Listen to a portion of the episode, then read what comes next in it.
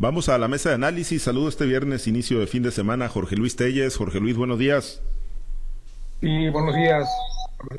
Buenos días, Altagracia. Buenos días, Francisco Chiquete. Buenos días a todos. Gracias, Jorge Luis Chiquete. Te saludo con gusto. Buenos días.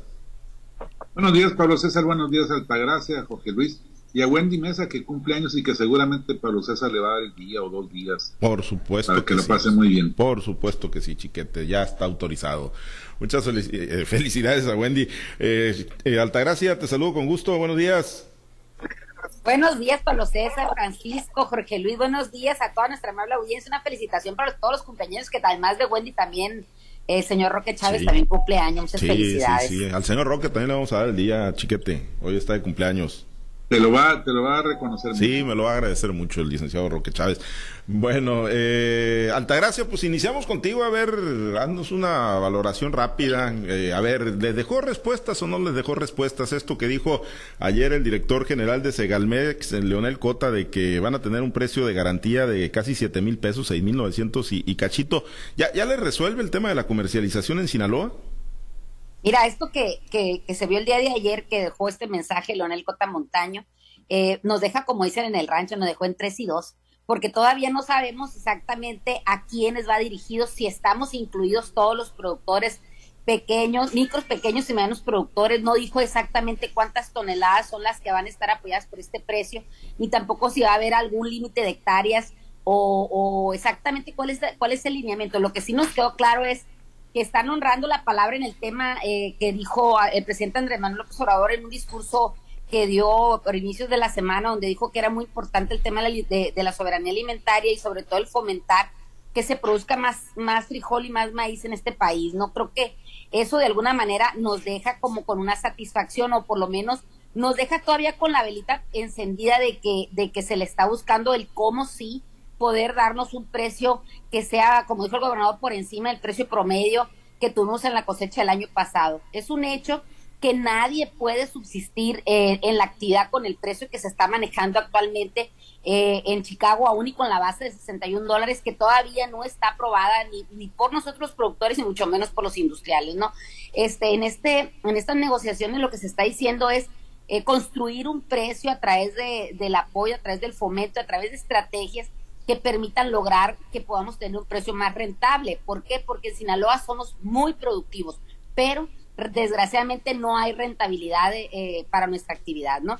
Entonces estaba hablando en, el, en la mesa que, que, se planteó ahí después de que estuvo el discurso y que estuvieron los ya los líderes con el gobernador y, y con estos con estos funcionarios de Segalmex se habló de construir esa estrategia, ¿no? Incluso eh, propuesta por alguno de los, de los integrantes de la mesa, ¿no? Donde se decía, bueno, si tenemos ya un precio de garantía de 6.970 pesos para algunas zonas del país que se haga extensivo para, para nuestro estado, ¿no? Y sobre todo para nuestra, nuestra, independientemente del número de toneladas que nosotros cosechemos, eh, que se revalore la, la, la, importancia que tiene Sinaloa como proveedor de alimentos, como, como productor de alimentos en esta cada vez más demandante sociedad, ¿no? Que demanda más eh, alimentos y de mayor calidad. Entonces se hablaba incluso de, prohibir importaciones, incluso de abrir exportaciones, que es que en estos momentos está cerrada la exportación de maíz blanco, el tema de buscar una base que, que pudiera darle más rentabilidad a los productores y sobre todo que se acercara más a los costos que tienen eh, precisamente los fletes y la internación o traerlos el maíz desde las zonas productoras de Estados Unidos a los centros de consumo en nuestro país. Entonces, toda esta estrategia es la que se está buscando. También te digo, nos dejan en tres y dos a nosotros como productores, claro que nos encantaría y, nos dejaría medianamente satisfechos, porque nunca es, es, totalmente satisfecho, el que pudiéramos lograr los 6.970 pesos para todo, todo el maíz de Sinaloa, ¿no? Es, independientemente de lo que de lo que se pueda tardar esto, porque nos dijeron que pudiera ser después de Semana Santa, que pudieran tenernos alguna novedad, aunque yo todavía ahora sí, ahora sí soy mujer de fe, y creo que si viene el presidente la próxima semana pudiéramos tener avances importantes en este en este tema tan sentido como es la comercialización de maíz y trigo en Sinaloa. Bueno, compró esperanza, Chiquete Altagracia. Les compró esperanza a los funcionarios. No sé si, si lo creo o lo quiere creer. De las dos. Pero mira, qué bueno que haya esta expectativa. Eh, una de las cosas que ha fallado con, con López Obrador es precisamente esto de generar la expectativa a determinados grupos. Lo maneja muy bien en términos generales, en la población de bajos recursos, en, en estratos sociales muy, muy dañados, a los que la oferta, la posibilidad de seguir recibiendo apoyos o que crezcan los apoyos que reciben, pues les abre expectativas y les genera incentivos para seguir adelante. En cambio, con sectores como los productores primarios, sobre todo los de determinado nivel para arriba, le ha, fallado en la comunicación, la participación. Generalmente han sido los gobernadores, en el caso de Sinaloa, los que han tenido que salir a encabezar a, sus respectivos modos la lucha por la, búsqueda de mejores recursos, más apoyos para el productor, pero, pero no son políticas sustentables, sostenibles en, el gobierno de, López Obrador. Qué bueno que esta vez se está planteando así. Ojalá que llegue a buen puerto y ojalá también que terminen por establecer una política permanente de, apoyo, de, de, sustento, que se les olvide este este rollo de que nomás los pobres, no porque no lo merezcan, sino porque también los pobres se benefician de los, de los grandes productores, porque bueno, pues la, producción de, de maíz suficiente, de alimento suficiente, va en beneficio de todos. Hay que recordar para empezar que cuando hay mucha producción, los precios tienden a la baja. Y entonces, pues e, ese es el papel del Estado, buscar que haya mucha producción, que los precios en general tiendan a la baja pero al mismo tiempo estarles garantizando ingresos a los productores. Yo creo que de eso se trata y se les ha olvidado. Pero bueno, ya en esta ocasión parece que, por lo menos según las esperanzas de Altagracia, vamos en ese sentido. Y ya, ya es mucho decir, ¿eh? Que Altagracia haya comprado Esperanza, quiere decir que, que, que, trae a lo mejor información privilegiada, Jorge Luis, de que ahora sí, pues van a cambiar las cosas en política agropecuaria para el estado de Sinaloa. Les han dicho tantas mentiras a los productores tantas mentiras cada vez que vienen, como que es estrategia únicamente para ganar, para ganar tiempo.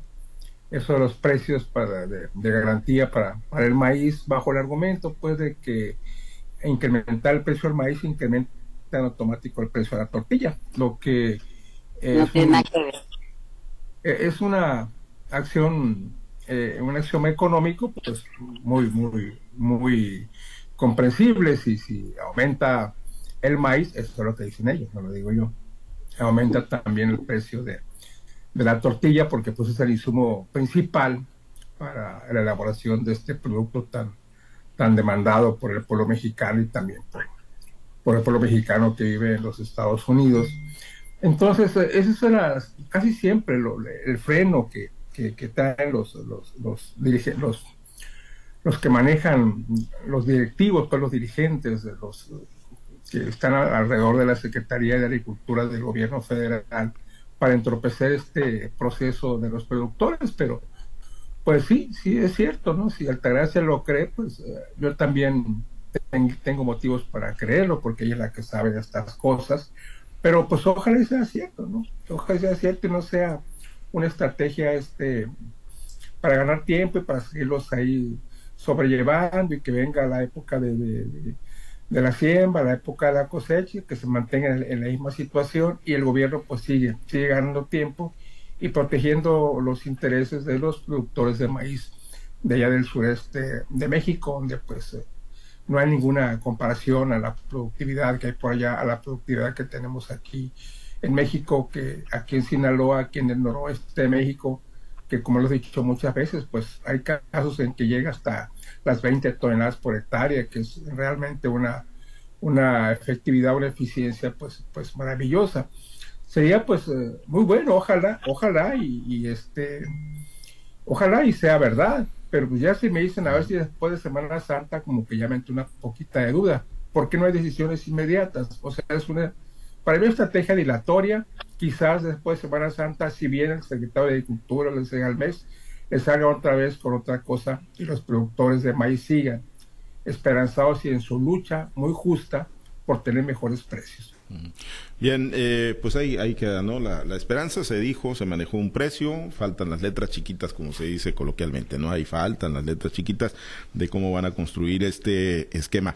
Eh, bueno, antes de, ir al tema este de la relación Estados Unidos y, México, cómo se ha venido tensando, Chiquete, yo, yo eh, no sé si llegaste las fotos que, que mandé de las mantas, ¿no? Que aparecieron allá afuera de algunas escuelas de la Universidad Autónoma de Sinaloa, todo esto, pues en el marco, ¿no? De la convocatoria que está haciendo la UAS a la concentración el martes en la ciudad de Culiacán. Ayer el rector abrió la, la puerta, ¿no? Para posible negociación, para suspenderla.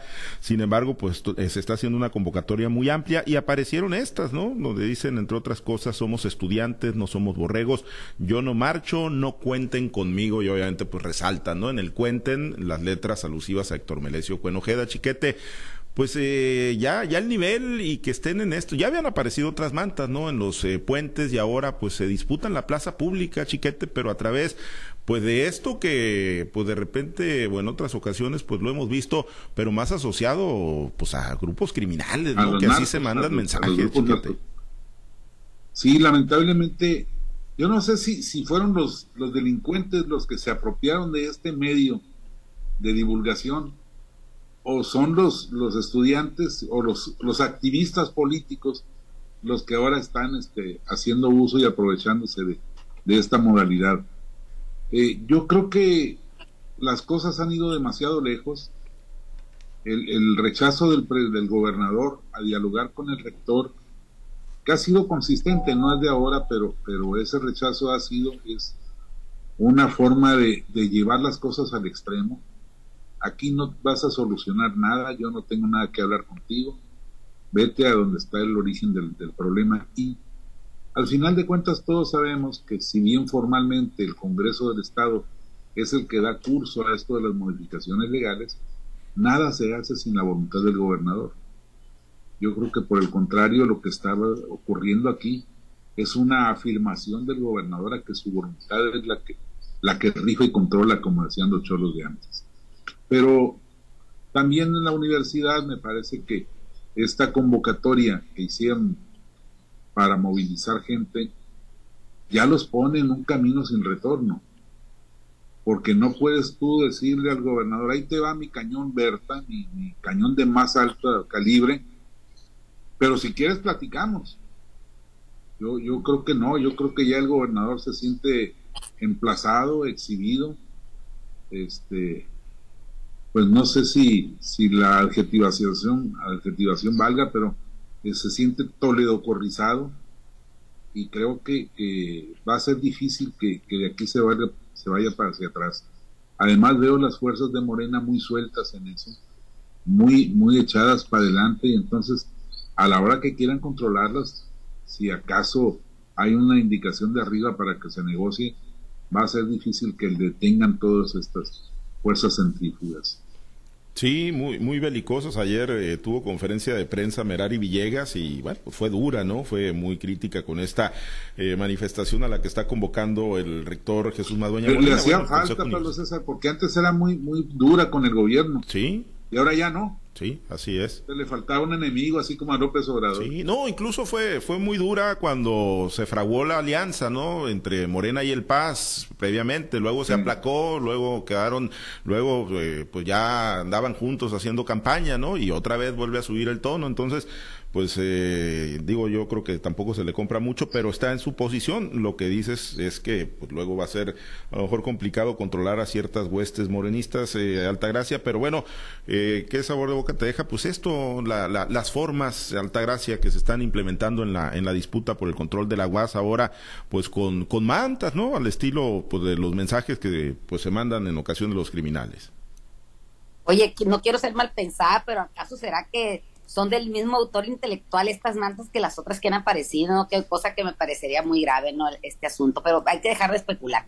Lo que sí es un hecho es que cuando tú vas a negociar con, con, las partes, en este, en este caso como nosotros como productores de maíz, siempre tratamos de agotar el diálogo, siempre, porque si desde el principio nos plantamos en la calle, nos plantamos, este, mostrando la inconformidad a, a diestra y siniestra, sin siquiera haber tocado la base y decir, oye, pues estas son mis peticiones, qué, qué, es lo que tienes tú, qué es lo que ofreces, hasta dónde me puedes dar cumplimiento. Siempre se debe priorizar el diálogo y la negociación antes de, de hacer este tipo de, de, pues, pues de amenaza, ¿no? Y sobre todo ya no es una amenaza, sino simplemente tiene una fecha donde van a, a cumplir eso. Ahora me pregunto y les pregunto, si una vez haciendo la concentración esta que plantea el, el rector, las cosas no cambian, ¿a qué nos van a llevar? Por eso es muy importante llevar toda una, una estrategia planteada de hasta dónde podemos llegar, qué podemos ir consiguiendo de acuerdo a, a, las mesas de análisis, a las mesas de discusión, de negociación que se vayan haciendo. Tienes que llevar una calendarización, tienes que llevar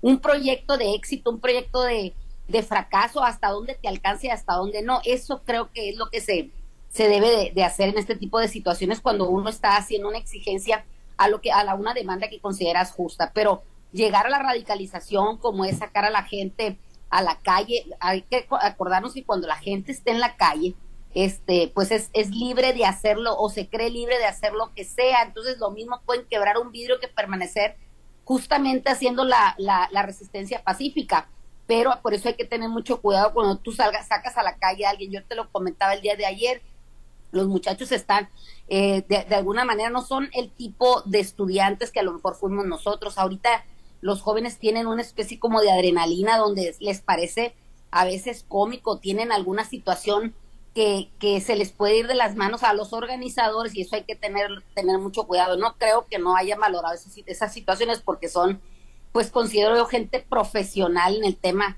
de las marchas, las luchas y las resistencias, aunque si se crearon o, o crecieron y se fortalecieron eh, bajo la tutela, bajo este liderazgo a modo de, de, de Héctor Melicio en donde siempre le he dicho, su figura no me parece que sea tan atractiva o tan este con, con ese magnetismo que pudiera tener que, que, que escalar a tantas bases, pero sí creo que la fortaleza que tiene ese puño, esa estar bajo la bota de, de, una dictadura, creo que ahí sí las cosas cambian, ¿no? Eso me parece que, que, que, que pudieran haber sido ido, ido dialogando más en vez de mostrar como ese chiquete ya su, su cañón para atacar al enemigo, en este caso, pues al gobierno del Estado o el Congreso del Estado.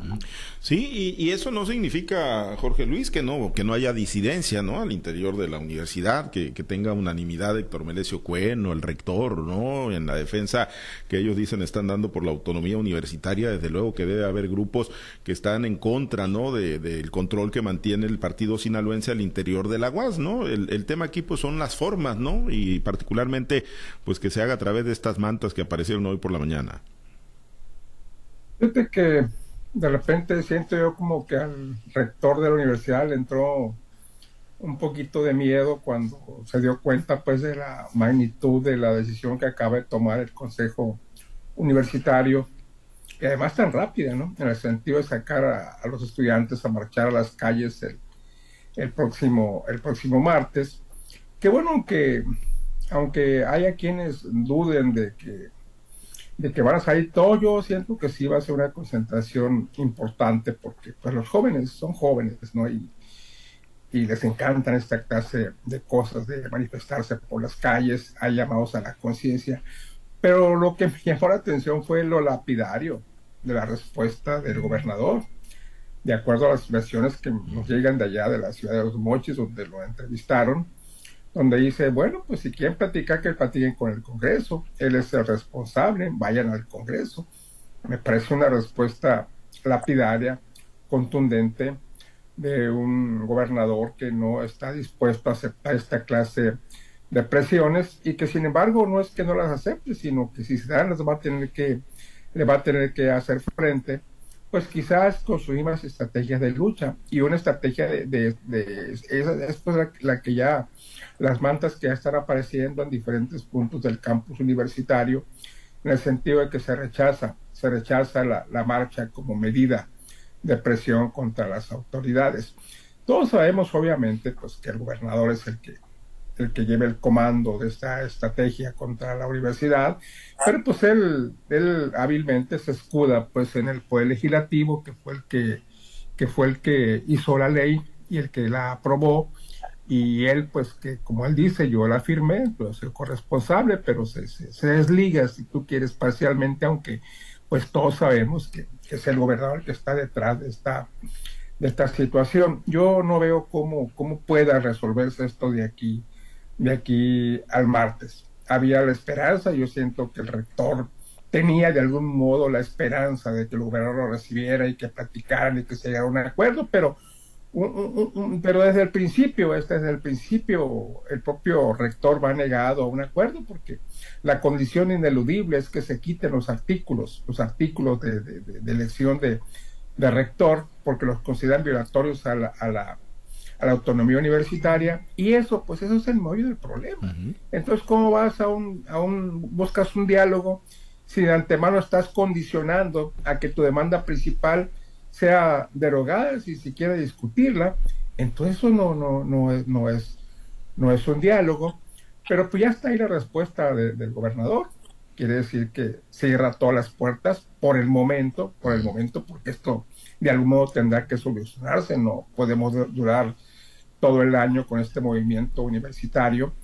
Y, se tendrá que llegar a una solución, pero por lo pronto yo creo que está, está las partes están negadas a encontrar un, un punto de coincidencia y yo insisto, esto va a durar hasta que de la Ciudad de México, de Palacio Nacional, llegue una decisión del presidente de la República, que es el que tiene los recursos a la mano, que es el que puede decir, háganle así, háganle así, y las dos partes tendrán que acatar la voluntad del presidente. Yo veo que es la única salida, no veo que haya otra más, y luego me quedo con aquello pues de que el presidente no está ajeno, no está ajeno a esta estrategia de Rocha de buscar la, la, la, la, la democracia, de buscar la elección, darle voto a los estudiantes en la universidad. No creo que esté ajeno, tampoco creo que esté ajeno a la investigación contra Cuen, porque pues no por nada están circulando por ahí aquellos videos en, los que definitivamente el presidente no deja nada en su ronco pecho en cuanto a la al dominio, a la hegemonía de Cuen en la Universidad Autónoma de Sinaloa. Por lo pronto hay que esperar el martes. Yo creo que ya las cosas, yo creo que esto ya es definitivo. No creo que de aquí al lunes, hoy es viernes, se tome una solución y pues eh, ahí está la, la, situación interesante en ver cuál va a ser la convocatoria del rector a que salgan los estudiantes a las calles. Yo creo que sí van a salir, quizá no en la magnitud que ellos están planteando, pero sí, creo que sí, si no aborta esto va a ser una manifestación muy importante. Muy bien, pues ahí, ahí, queda como pronóstico. No somos muy buenos para hacer pronósticos. Yo, yo también creo no, no, definitivamente no. Yo creo que sí, también se van a mantener, se van a mantener en el movimiento y que sí van a salir el próximo martes. Chiquete, pues lo dejamos a manera de pronóstico. O sea, ¿Se desactiva o se, se mantiene? Yo creo que se mantiene. Yo creo que ninguna de las partes tiene ya opción para regresarse. Bien. Altagracia creo que siempre hay una oportunidad y creo que si, si, los, si los invita a sentarse a la mesa, yo creo que no lo van a despreciar sentarse a la mesa. Ya no hay chocolatito, ya dijeron. No hay, no hay chocolate. Y, ya dijeron que el chocolatito ya no. Ya lo no importa, pero, pero siempre pueden dar una buena caminata en la calle, ¿no? Bueno. Ya lo quitaron del menú de la Casa María. Está bien. ¿Tú sí crees entonces, Altagracia, que, que cabe la posibilidad todavía de que se desactive? Cabe la posibilidad. Siempre hay que dejar la puerta abierta para una posible negociación. Bueno, pues ya veremos. Por lo pronto nos despedimos, compañeros. Excelente fin de semana. Gracias, Altagracia. Que tengan un excelente fin de semana. Gracias, Chiquete. Excelente fin de semana. Estás extasiado con el juegazo de la Hombre, pues no lo vi, pero pues, nomás de saber que apenas 2-0 y contra el poderosísimo además. Poderosísimo Surinam, Jorge Luis. Bueno, pues es que tienen que jugar porque es la liga de las la liga de, de, las naciones de CONCACAF, entonces tienen que jugarse. Ni modo que, que no vayas o que pierdas por default. Pues sí. Es un partido que pues tiene que jugarse pues sí, pero puedes ir a, pero, puedes ir a jugar mejor, pero pues, eh, pues hay maneras de jugar. el resultado es otra cosa, ¿no? Pues sí, hay maneras de jugar. Pero decir, por rivales chafa, bueno, pues así son, porque están en, están en una zona chafa, pues se tocan por rivales chafas. Y luego con un equipo chafa, y luego, bueno, pues es, lo, es lo que hay. lo bueno es que van a empezar la, pero así es. Lo bueno es que una semana empiezan las grandes ligas ya, afortunadamente. bueno, gracias compañeros, excelente fin de semana.